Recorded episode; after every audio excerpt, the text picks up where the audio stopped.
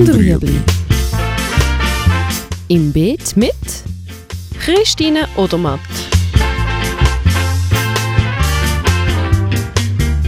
Fragen rund ums urbane Gärtnern auf Balkonien. Heute Dufte Pflanzen.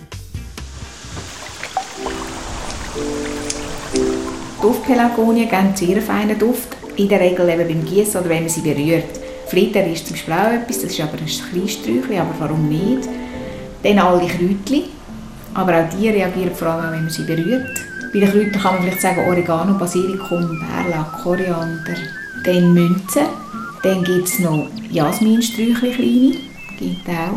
Lavendel, ist etwas. Waldmeister, Phlox, gibt es auch gewisse Sorten, die schmecken, das ist eine Blume.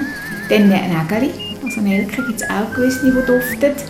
Arnika ist noch etwas, was mir einfällt. Vielfach reagieren wirklich die duftenden Pflanzen aufs Berieren, weil Duftpflanzen haben oft, oder die funktionieren so, dass sie an der Blattunterseite Hörli haben, an diesen Hörli hat es Kügel. Und wenn man sie anlenkt, macht man die Kügel kaputt und dann treten die ätherischen Öl aus. Aber ich finde halt eben, die Duftpelargonien sind natürlich schon etwas ganz Besonderes, weil es dort halt auch so verschiedene Geschmacksrichtungen gibt. Es gibt Zitronen, es gibt Äpfel, es gibt ja zum Teil auch schon Schoki, es gibt so eine Schokiblume, wobei ich, das schmecke ich nicht, es gibt auch Schokimünzen, es gibt, irgendwie, es gibt so die wahnsinnigsten Sachen.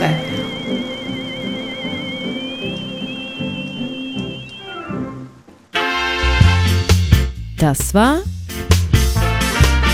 Chut und Rüebli. Haben Sie eine Frage?